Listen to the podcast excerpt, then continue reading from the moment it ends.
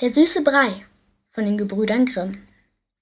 Es war einmal ein armes Mädchen, das lebte mit seiner Mutter allein, und sie hatten nichts mehr zu essen. Da ging das Mädchen hinaus in den Wald. Dort begegnete ihm eine alte Frau. Die schenkte ihm ein Töpfchen.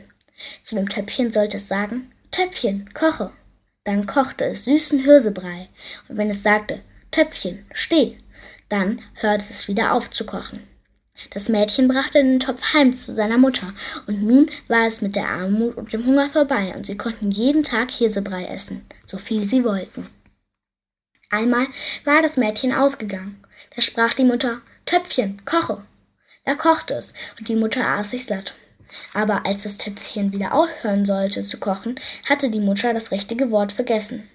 Also kochte das Töpfchen weiter, und der Brei stieg über den Rand hinaus und lief in die Küche, und das Töpfchen kochte immer noch weiter, das ganze Haus voll.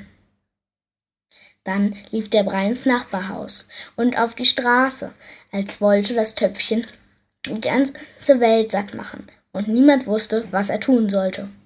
Endlich, als nun noch ein einziges Haus übrig war, kam das Mädchen heim und sagte nur Töpfchen, steh. Da hörte das Töpfchen auf zu kochen. Und wer wieder in die Stadt wollte, der musste sich durchessen.